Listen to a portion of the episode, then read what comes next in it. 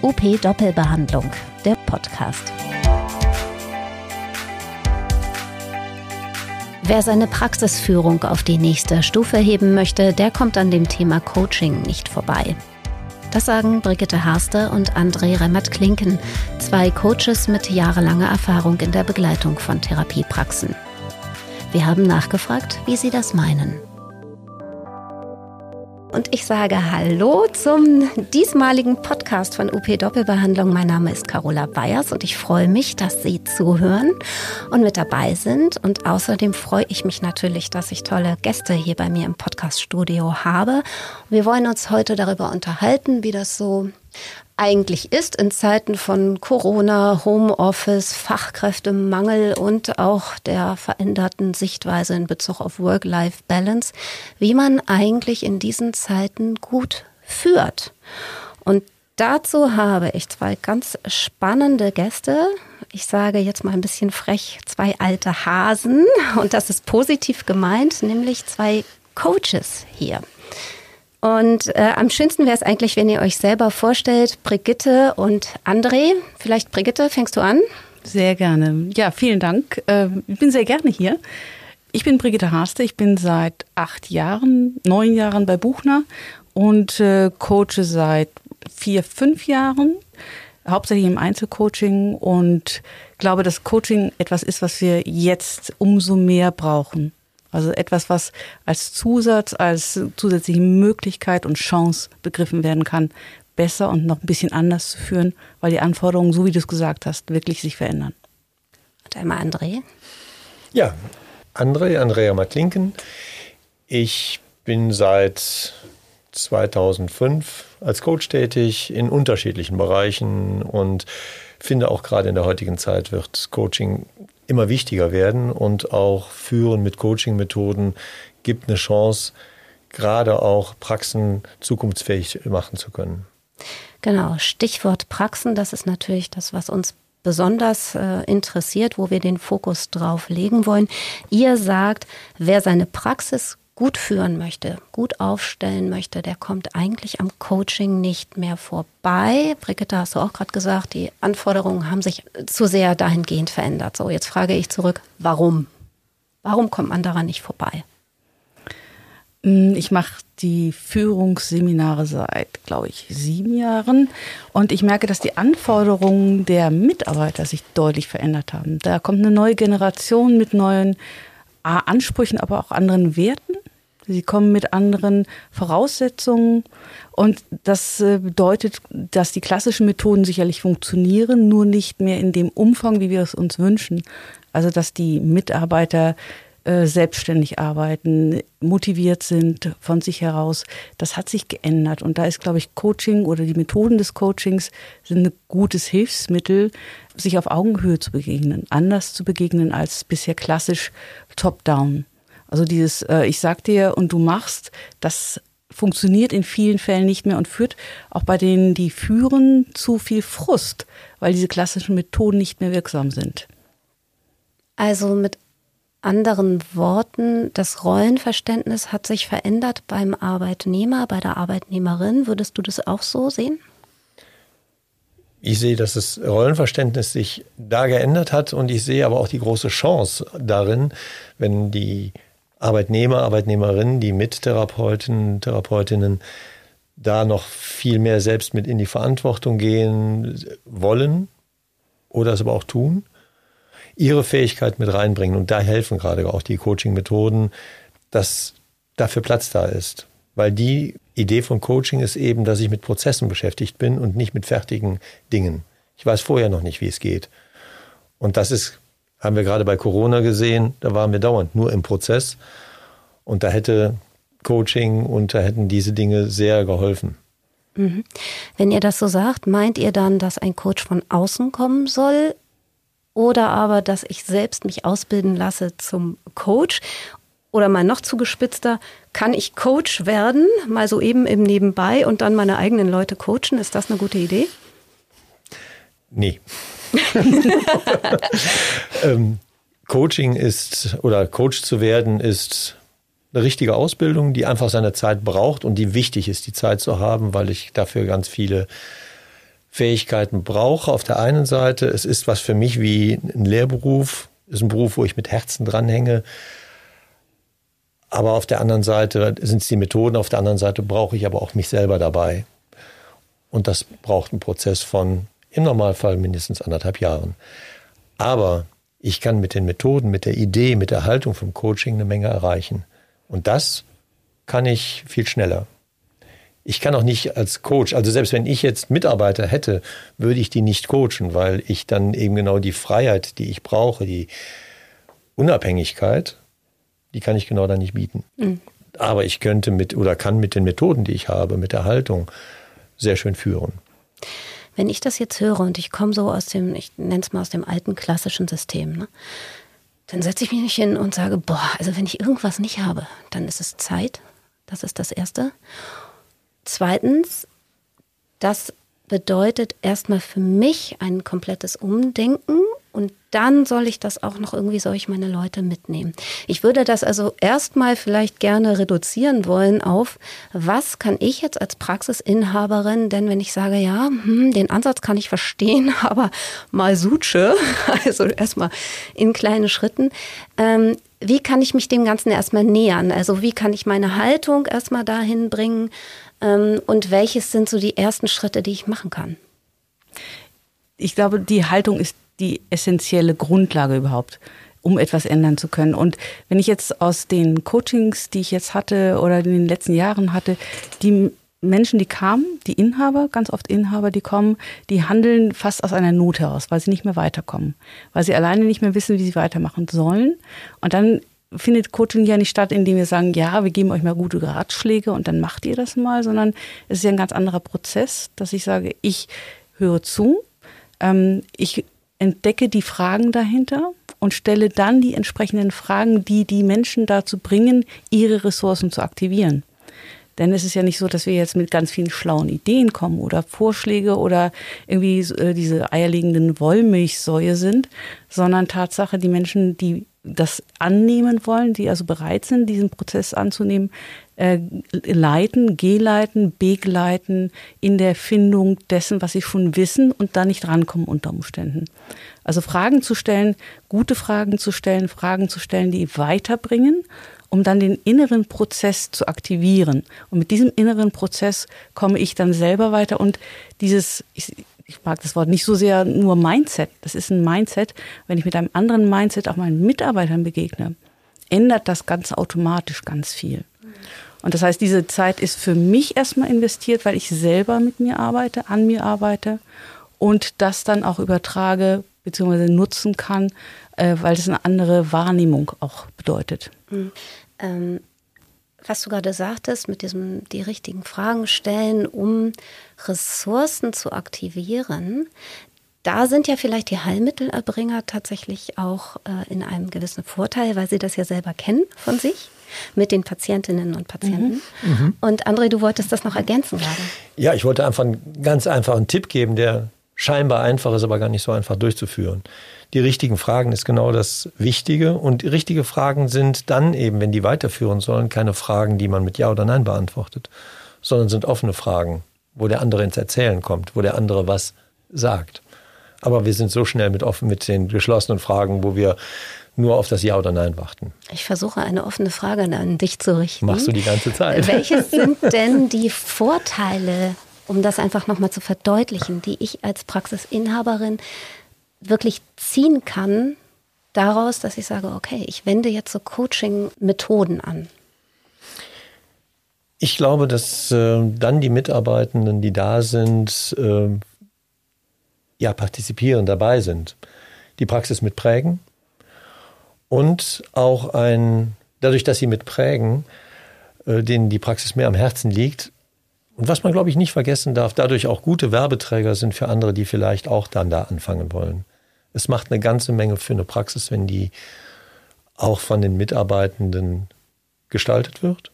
Und ich glaube, da ist Coaching, Coaching-Methoden sind da, glaube ich, genau das Richtige, dass mhm. Menschen damit engagiert die Praxis machen. Mhm. Ähm, Im Sinne von, ich identifiziere mich mit dem, was wir in der Praxis leben, was wir thematisieren, wie wir mit uns und den Patientinnen umgehen. Und wenn ich das nach außen trage, dann und das lebe, bleibe ich auch, Stichwort Fachkräftemangel, vielleicht eher am Ball. Ne? Mhm. Und es gibt ein Thema, was man vielleicht gar nicht so gerne hat, aber was, glaube ich, dadurch auch ganz anders zu bearbeiten ist, das ganze Thema mit Konflikten. Konflikte mögen wir alle nicht, aber ich bekomme durch Coaching-Methoden, durch die Fähigkeit dazu, eine andere Kompetenz in der Praxis mit Konflikten umzugehen, so dass die eben nicht unbedingt zerstörerisch sind, sondern ja auch zu Lösungen führen, die weiterführen. Mhm. Finde ich total spannende Ideen, ähm, um jetzt mal zu überlegen, wie, wie gehe ich denn jetzt vor? Also wir haben gerade über die Methoden gesprochen. Welches sind denn Methoden, mit denen ich erstmal anfangen kann, wenn ich diesen Weg gehen will? Ich glaube, eine der Grundmethoden klingt so einfach und ist so schwierig zuhören. Das ist eine der Grundkompetenzen, die man, glaube ich, braucht. Ähm, und zuhören ist nicht zuhören. Das ist so ein bisschen wie Michael Ende und Momo, äh, wo man dann merkt, also Zuhören hat eine andere Qualität. Und dann auch anders ranzugehen und nicht zu bewerten, sondern zuzuhören und zwar ähm, erwartungsfrei und auch bewertungsfrei. Und das ist ein ganz, ganz wichtiger Schritt für mich selber, überhaupt wahrzunehmen, dass ich, wenn ich etwas höre, sofort bewerte im Normalleben. Und das ist, glaube ich, einer der ersten Schritte, die man oder die ich selbst erfahren habe, die ganz wesentlich dazu beitragen, dass ich mich selber ändere, anders zuhöre, anders bewerte, anders wahrnehme. Und das sind Fähigkeiten, die hat jeder. Und die aktivieren wir. Und bei dem Zuhören, wenn ich dann auch Bedürfnisse höre, nicht sofort zu reagieren und glauben, ich müsste alles sofort erfüllen. Das ist, glaube ich, auch eine Fähigkeit, die gar nicht so einfach ist. Und ich glaube, für Therapeuten vor allen Dingen ganz schwierig ist, nicht sofort ins Tun zu kommen und das Gefühl zu haben, ah, hier bin ich jetzt auch verantwortlich. Sondern erstmal, das Wertfreie heißt auch, erstmal die Verantwortung auch bei dem äh, sein zu lassen, der gerade was sagt. Hm.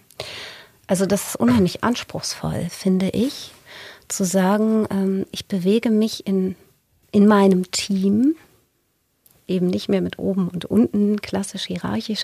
Und ich, und du äußerst etwas als äh, mein Kollege, der aber von mir bezahlt wird und so weiter.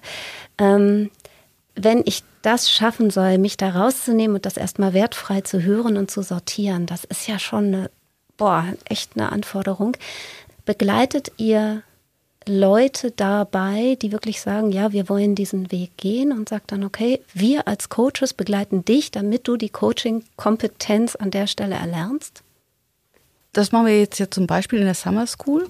Und auch wenn, und das sind viele Inhaber, auch, auch Praxisinhaber, die sagen, ja, ich habe das bei einem Coach schon mal gemerkt, das funktioniert, ich war schon mal im Coaching oder ich bin auch im Coaching, ich benutze davon Sachen.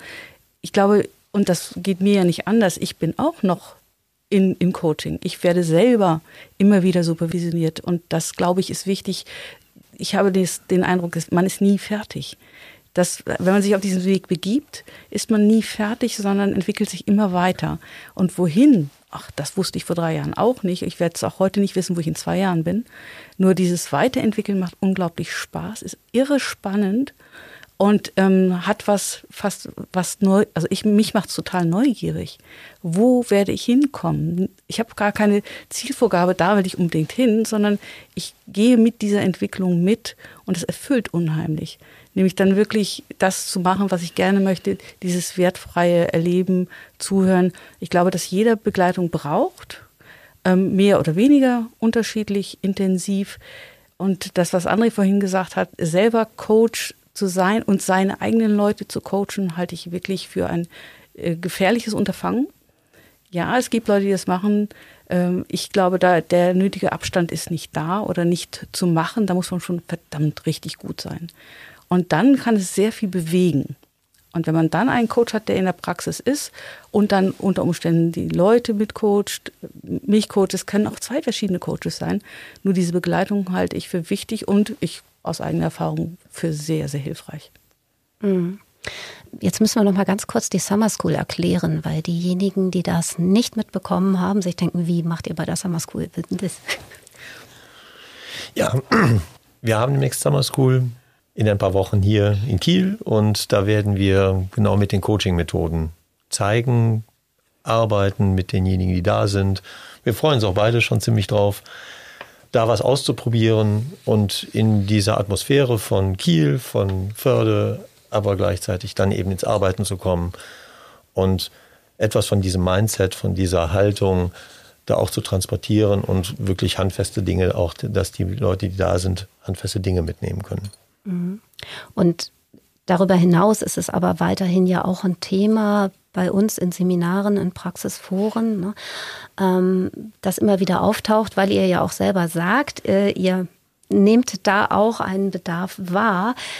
Ich weiß nicht, inwiefern ihr aus dem Nähkästchen plaudern würdet. Das würde mich aber total interessieren, wenn ihr jetzt an Praxen denkt, bei denen es so ist, dass die quasi diese Umstellung gerade machen.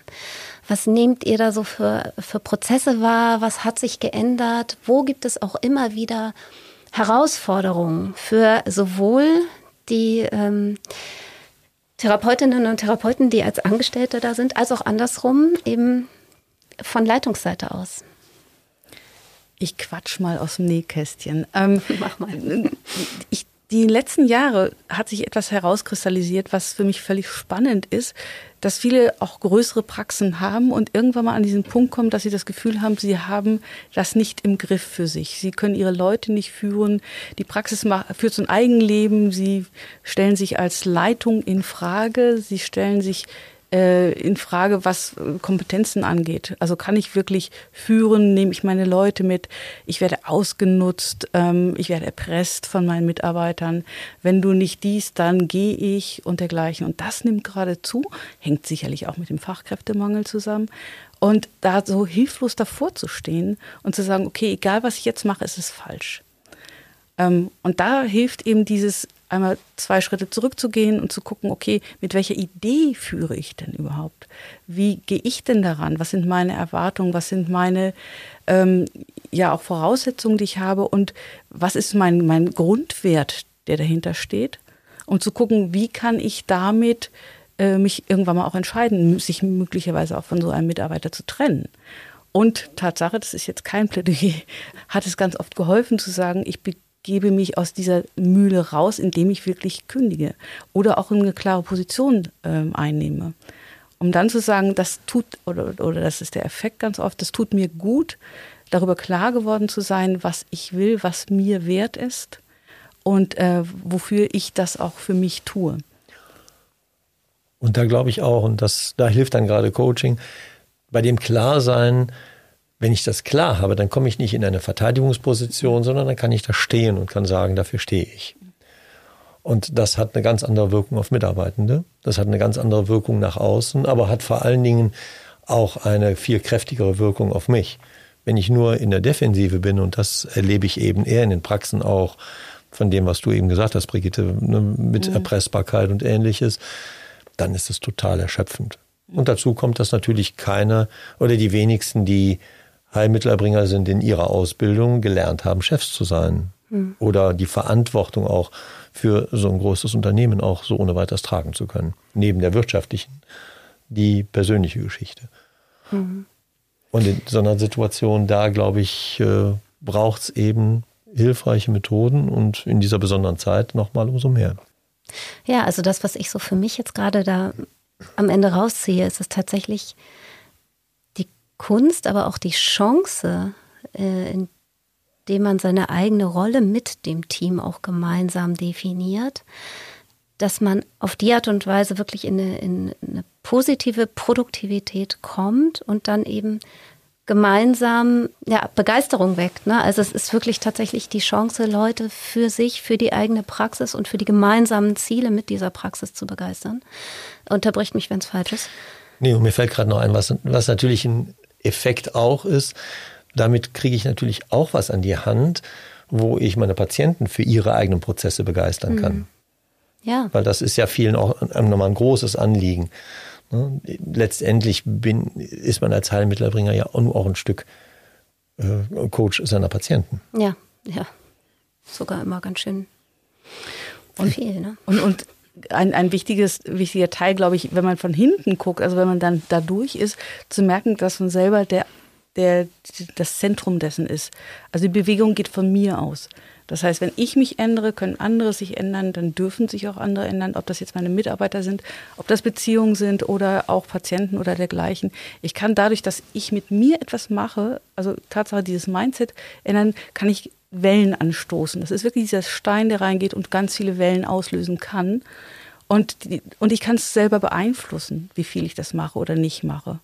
Und ich glaube, dass ein Großteil der Motivation, wenn ich merke, dass mein Chef richtig gut drauf ist, dahinter steht und klar ist, dann habe ich eine andere Chance, motiviert zu werden oder zu sein.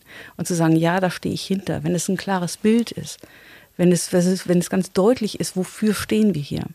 Und das mache ich nicht, indem ich sage, ich ratter jetzt irgendwas runter, was ich gelernt habe, sondern ich merke, ob jemand aus dem Inneren heraus überzeugt ist von dem, was er tut und sagt. Und das ist der große Unterschied. Mit dem Coaching kann ich, habe ich da eher einen Zugriff drauf oder eine Möglichkeit, das auch auszudrücken und auch zu zeigen und auch die anderen mitzunehmen. Und das heißt für mich eben grundsätzlich viel mehr zu gucken, was will ich eigentlich und von diesem Muss wegzukommen, weil das Muss ist total erschöpfend. Und dann zu gucken, was will ich? Das hört sich jetzt so, ach ja, ist so beliebig, aber in ganzer Arbeit mit den Menschen, mit denen ich zu tun hatte, war dieses Will immer sehr verantwortlich äh, und äh, schafft aber eine ganz andere Energie. Wenn ich in Sätzen, wo ich eigentlich ich muss sage, plötzlich ich will sage, verändert sich was. Mhm. Also mich habt ihr gerade überzeugt, dass es sich lohnt, kurz mal rauszutreten und von diesem ganzen, ah, und jetzt kommen auch noch Energiekosten und jetzt kommt auch noch die und die Nummer mhm. und bei mir fährt das Internet sowieso immer aus oder weiß ich was, mal ganz kurz sich rauszulösen, zu sagen, okay, jetzt mache ich das, was du gerade gesagt hast, was will ich, wo will ich hin, jetzt gucke ich mal. Und vielleicht schaffen wir das gemeinsam und schaffen dadurch neue Ideen. Und, ne, also ich bin dabei, wenn ihr sagt, das äh, ist eine gute Idee, sich diesen, auf diesen Weg zu begeben. Und die letzte Frage von mir an dieser Stelle wäre, wenn jemand da jetzt also sagt, ja, ich mache das bisher nicht, ich kann mir das gut vorstellen, kann er sich wahrscheinlich an euch wenden, richtig? Ganz genau. Das ist das, was wir jetzt auch eigentlich so relativ neu hier anbieten. Mhm. Und ähm, das, das Ganze funktioniert dann so, dass man nicht sagt, ich buche ein Coaching und das ist ein festgegebener Rahmen, sondern man guckt im Coaching Tatsache, worum genau geht es, was möchtest du erreichen. Das heißt, es gibt immer ein Vorgespräch, um zu gucken, ist das wirklich der Rahmen, ist das die Möglichkeit, was zu machen. Denn Coaching heißt nicht äh, wie so ein Seminar, wo man sagt, von A, B, C, D, das ist so ein, das sind die Inhalte. Coaching entwickelt sich durch die Teilnehmenden. Mhm. Und äh, das heißt, ich habe ich als Coachie, das ist derjenige, der das Coaching bekommt, gucke auch, welcher Coach passt zu mir und auch andersrum. Und dann auch, was ist unsere Zielsetzung? Das wird von Anfang an vereinbart und dann fängt man an zu arbeiten. Und das ist auch nicht in einer halben Stunde gemacht. Das dauert einfach ein bisschen länger, bei dem einen weniger, je nach Fragestellung. Also das ist Tatsache komplett ergebnisoffen erstmal, wenn man da reingeht. Die, äh, die Bereitschaft, sich in den Prozess hineinzubegeben, das ist der Start. Alles klar. Vielen lieben Dank, liebe Brigitte, lieber André, und danke, dass Sie zugehört haben. Und ja, alles Gute in alle Richtungen. Danke auch. Das war UP Doppelbehandlung, der Podcast rund um Therapie und Praxis. Zu hören auf up-aktuell.de sowie überall dort, wo es Podcasts gibt.